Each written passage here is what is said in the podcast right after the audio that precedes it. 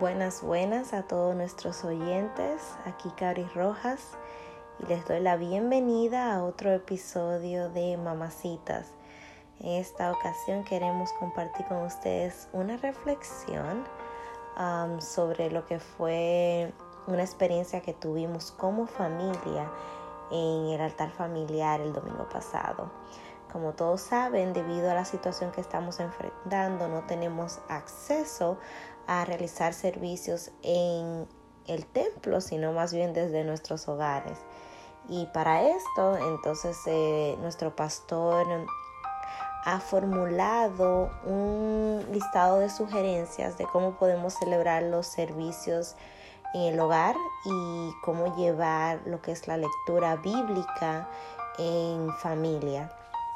Y la semana pasada fue bien dinámica eh, consistía en leer un salmos correspondiente a la edad de cada miembro de la familia. Como ustedes sabrán, tengo dos nenes pequeños, o a mí y a mi esposo no, no correspondía el leer los capítulos de ellos. y fue increíble la razón por la que quiero compartir esta reflexión es porque no sé si a alguien le pudiera servir como aliento, como como fue para nosotros, eh, en la forma en la que nos reafirmó en lo que era nuestra fe y la paz que, que debemos de tener en medio de toda esta situación. Para nadie es un secreto que la palabra de Dios es nueva cada mañana y no importa cuántas veces la leamos, eh, puede traer una luz nueva a nuestra vida. Y precisamente eso fue lo que sucedió con nosotros. Eh, leímos unos capítulos que hemos leído miles de veces, podríamos decir que estamos cansados de leerlo. Sin embargo, la luz que vino a nuestra vida fue totalmente nueva y asociado con lo que está sucediendo en nuestra actualidad increíble cómo a nosotros nos puede sorprender todo lo que está sucediendo ahora. Sin embargo, para Dios no hay nada nuevo debajo del sol. A Él nada le sorprende. Sin, eh, a nosotros como humanos que no conocemos el futuro, pues a medida que leemos la palabra vemos cuáles son los planes reales de Dios para nuestras vidas. En la Biblia tenemos respuesta a todo y por eso es que eh, el Señor nos insta a escudriñar las escrituras para que podamos ver cuál es el plan perfecto y agradable de Él para nuestras vidas.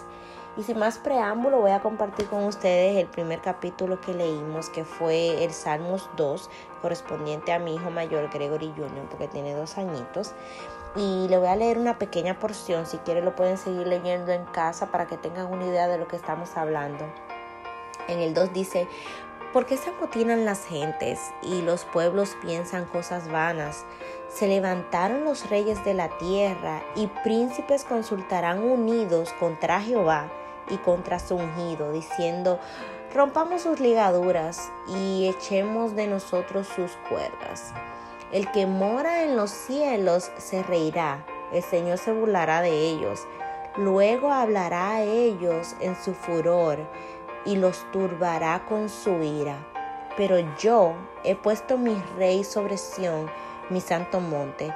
Yo publicaré el decreto. Jehová me ha dicho, mi hijo eres tú, yo te engendré hoy. Y sigue más adelante el capítulo explicando sobre lo que es el reino del ungido de Jehová.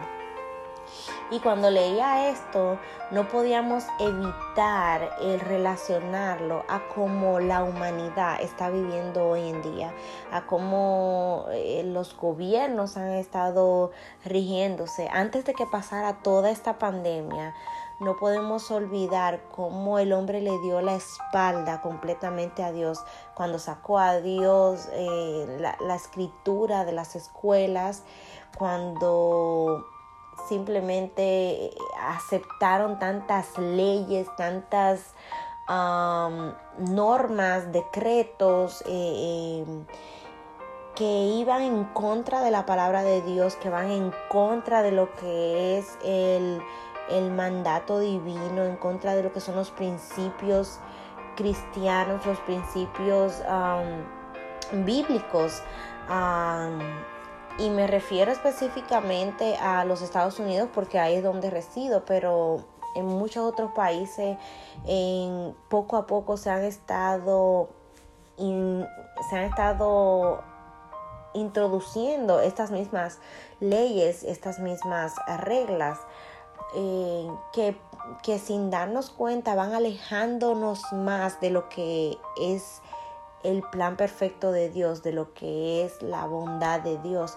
Y decía en el decía en el número 2 que se van a juntar los reyes de la tierra y consultarán unidos contra Jehová. Y así es como lo hemos visto, como el mundo se ha vuelto en contra de Dios y de sus estatutos.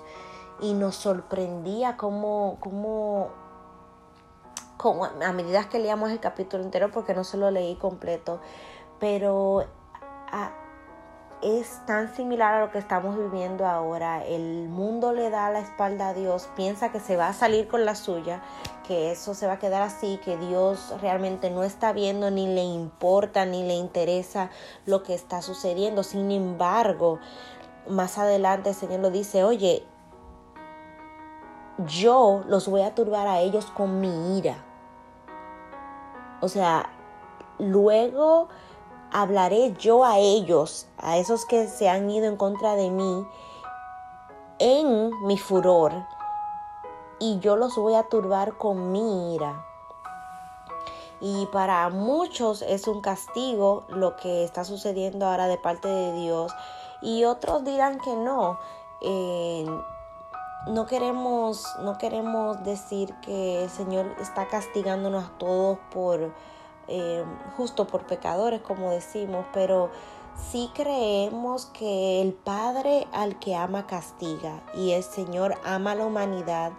Y, y creo que cuando el hombre pasa la línea divisora y ya no le importa, o sea, no se da cuenta de cuando se está yendo muy al extremo, cuando ya está pasando la raya en cuanto a Dios, pues entonces Dios tiene que llamar la atención de alguna manera. Y hasta este punto ha llegado el hombre. El hombre ha llegado a un punto en donde realmente no teme a las consecuencias que pueda tener el simplemente abandonar a Dios.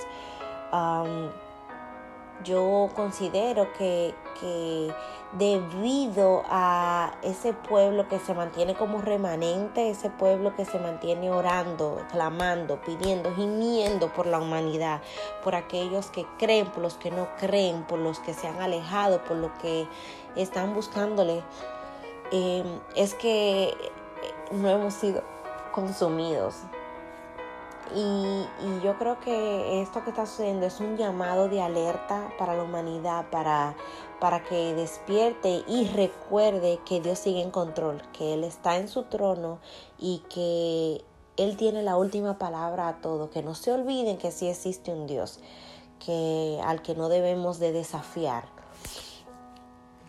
Y pensaba que eso era todo, pero cuando me tocó leer mi verso, el número 33, habla sobre la alabanza al Creador y preservador. Dice, alegraos, oh judíos, alegraos, oh justos en Jehová.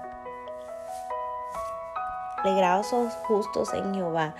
En los íntegros es hermosa la alabanza. Aclamad a Jehová con arpa, cantarle con salterios y de cordio, cantarle cántico nuevo, hacerlo bien tañendo con júbilo, porque recta es la palabra de Jehová y toda su obra es hecha con fidelidad. Él ama justicia y juicio. De la misericordia de Jehová está llena la tierra. Por la palabra de Jehová fueron hechos los cielos y todo el ejército de ellos por aliento de su boca. Él junta como montón las aguas del mar.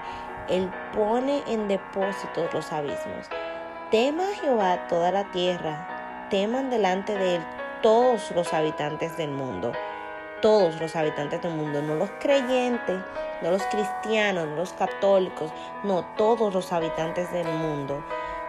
teman a Él, porque Él dijo y fue hecho, Él mandó y existió. Jehová hace nulo el consejo de las naciones. Él lo hace nulo, el consejo de las naciones, y frustra las maquinaciones de los pueblos. Y ahí volvemos a lo que decía, el Señor tiene realmente la última palabra. Del hombre puede hacer planes, Él no quiere que nosotros eh, el pueblo de Dios, esta es una exhortación al pueblo de Dios a mantener un cántico encima de la tempestad, encima de todo este revuelo que está sucediendo. El pueblo de Dios debe mantenerse firme con un cántico de alabanza que pueda que pueda dar aliento a esos que no le conocen.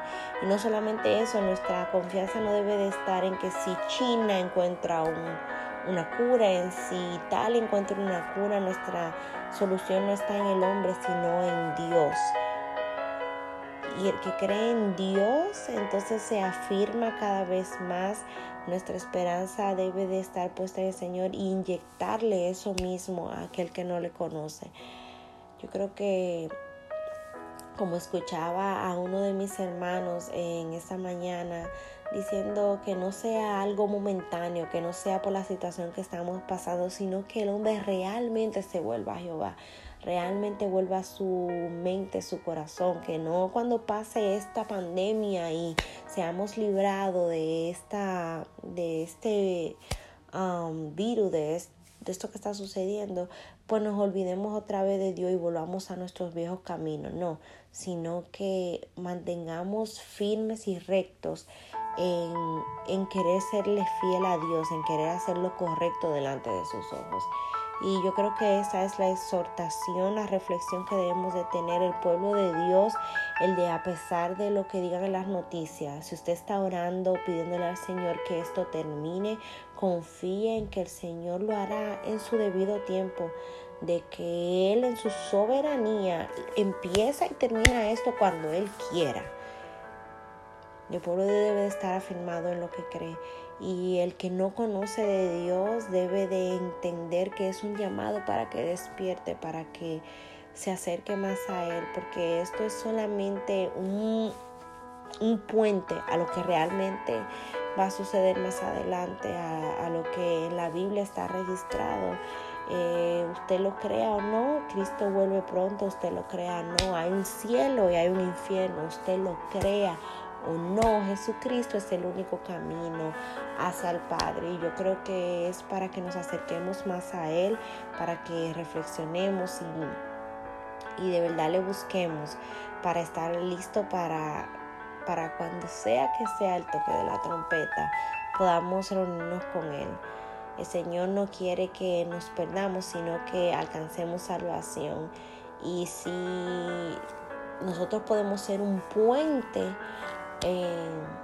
para aquellos que no le conocen, pues vamos a hacerlo, vamos a hacerlo, vamos a seguir exhortándoles a buscar de Dios, exhortándoles a lo que es el, el mensaje de la cruz, a lo que es el mensaje de salvación.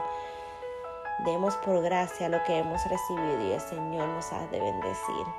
Sean todos bendecidos en esta noche y espero que alguna de las cosas que podamos haber dicho hoy sea de edificación para ustedes. Dios le bendiga a todos y nos vemos en el próximo episodio. Bye.